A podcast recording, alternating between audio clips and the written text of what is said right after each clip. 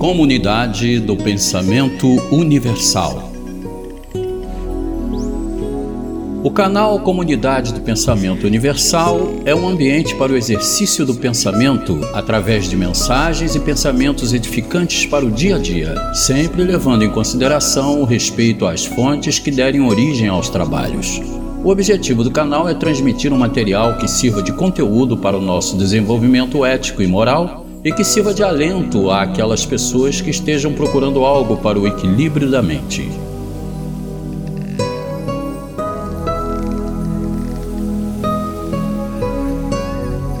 Narração de Marilsa Almeida.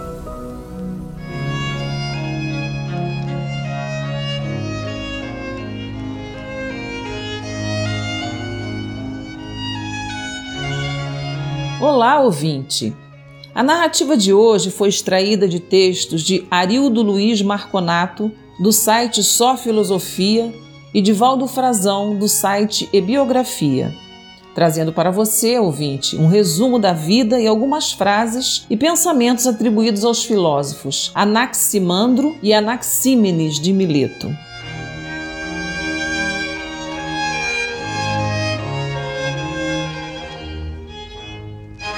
Anaximandro foi um filósofo grego pré-socrático, nascido em Mileto, antiga cidade da Ásia Menor, na época da colonização grega, atual Turquia, na costa do Mar Egeu, no ano de 610 a.C., onde também faleceu em 546 a.C.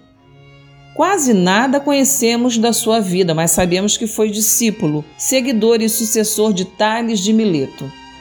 Anaximandro pensava que nosso mundo é somente um entre diversos outros mundos que irão se desenvolver, evoluir e se desintegrar em um processo infinito. Nosso cosmos, um entre os infinitos que existiram e os infinitos que virão, iniciou-se com os contrários principais que são o frio e o calor. Uma ideia muito parecida de como alguns físicos modernos concebem a teoria do Big Bang. Ele estudou e escreveu sobre geografia, astronomia, matemática e política. Mas um de seus principais escritos, intitulado Sobre a Natureza, não chegou até nós. Existem somente relatos dele. Esta obra é o primeiro escrito filosófico do Ocidente. Anaximandro é considerado fundador da astronomia na Grécia, pois mediu a distância entre as estrelas e o tamanho das mesmas.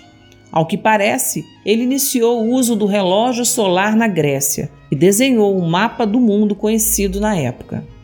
Para ele, a água não era o princípio de todas as coisas como defendia Tales, assim como nenhum dos quatro elementos fundamentais: terra, fogo, ar e água.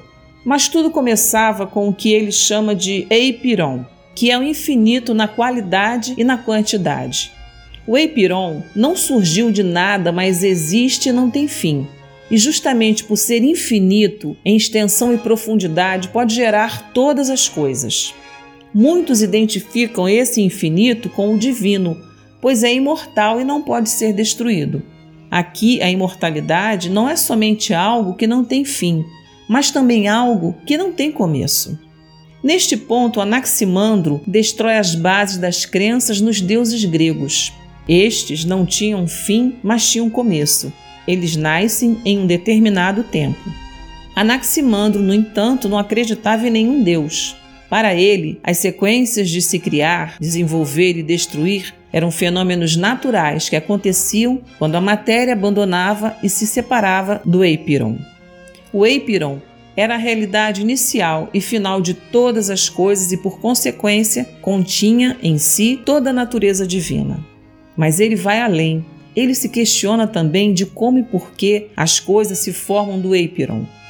Para ele, as coisas se constituem através de uma eterna luta entre contrários, onde algo não pode existir enquanto existe também o seu contrário. O mediador desta eterna luta é o tempo, que permite que ora exista um e ora exista o seu contrário.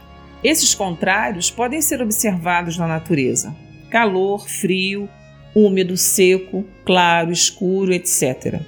E é o tempo que vai colocar limites para a existência destes contrários.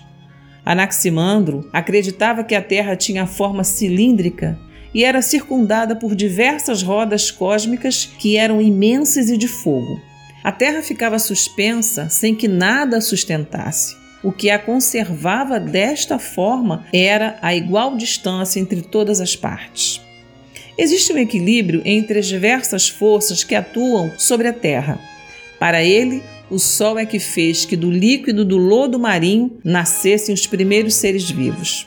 Esses seres marinhos, aos poucos, foram se desenvolvendo em seres mais complexos. Hoje, muitos cientistas se admiram com estas antecipações, embora simplistas, de muitos conhecimentos posteriormente comprovados pela ciência. Para ele, a Terra se sustenta através do equilíbrio das diversas forças que atuam sobre ela, o que é parecido com a força da gravidade e com a força centrípeta, que é o que mantém a Terra girando em torno do Sol.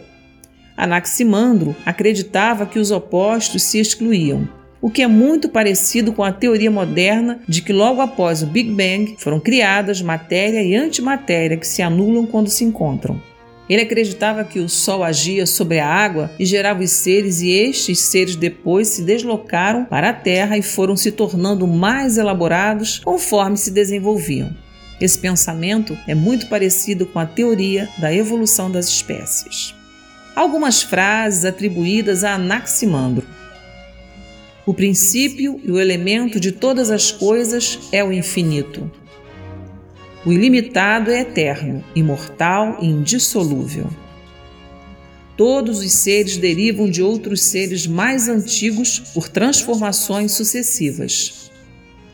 Nosso mundo é um dos muitos mundos que surgem de alguma coisa e se dissolvem no infinito.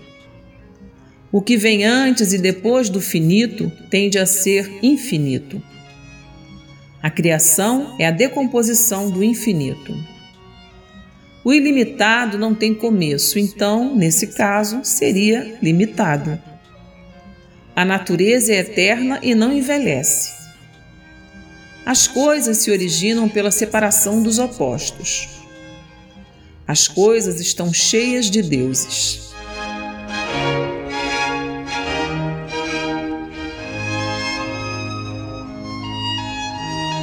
Sobre Anaxímenes, ele também foi um filósofo grego do período pré-socrático, nascido na colônia grega de Mileto, na Ásia Menor, atual Turquia, durante o período arcaico, período da Grécia Antiga situado entre a Idade das Trevas e o período clássico.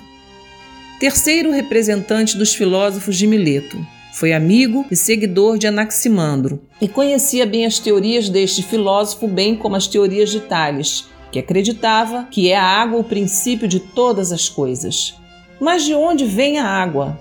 Anaxímenes pensava que a água é ar condensado e que o fogo é ar rarefeito e que o principal elemento que constitui as coisas é o ar ou vapor e a eles as coisas voltam através de um movimento duplo onde o ar se condensa e depois se rarefaz. O ar é infinito e se identifica também com a alma. Ele anima o corpo do homem e também todo o mundo. O ar está em movimento eterno e possui vida. O mundo todo pode ser visto como um enorme animal que respira e a respiração é que lhe dá vida. E como a respiração é que lhe dá a vida, ela é a sua alma.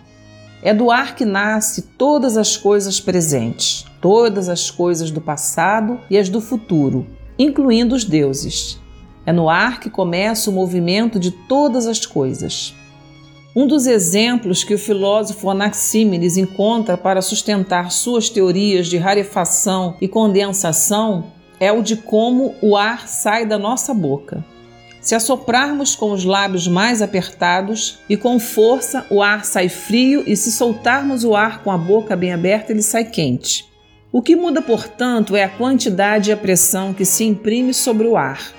Da mudança destas situações é que vão se originar todas as coisas. Desta forma, tudo que existe são diferentes formas de ar, que é o que forma tudo. O ar, sob a influência do calor, se expande, aumentando seu volume, e sob a influência do frio se contrai, diminuindo seu volume. Tudo vai depender se é o calor ou o frio que vai predominar. Essa teoria, Anaxímenes provavelmente formulou após identificar o ar em movimento incessante. Percebeu também que a vida geralmente precisa do ar para se manter. Respirar é o que dá vida aos seres e dependemos da respiração por toda a nossa vida. Ele percebeu ainda que no céu existem nuvens e que a matéria possui vários graus de solidez.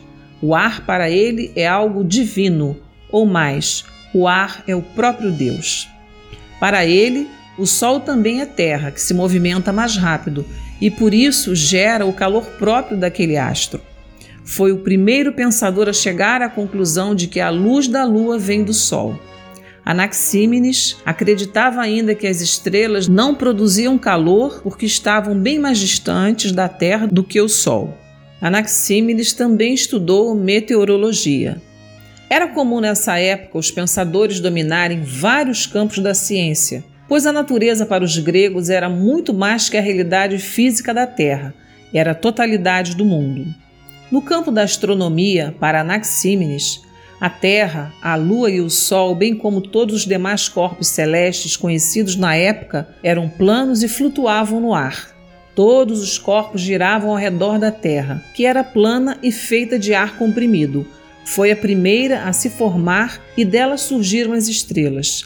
Anaxímenes faleceu provavelmente em Mileto no ano de 524 a.C. Algumas frases atribuídas a Anaxímenes. Da mesma forma como a nossa alma, o ar nos mantém juntos, de forma que o sopro, bem como o ar, abraça o mundo inteiro. A verdade é de quem fala a verdade. Quanto mais alternativas, mais difícil escolher. Porque eu deveria me preocupar com os segredos das estrelas, tendo a morte e a escravidão sempre diante dos meus olhos. A razão precisa da experiência, mas esta nada vale sem a razão. Antes de encerrar, quero fazer um convite a você, amigo ouvinte, para juntos analisarmos o que foi exposto aqui e ver se tais pensamentos ecoam no nosso cotidiano. Obrigada e um grande abraço.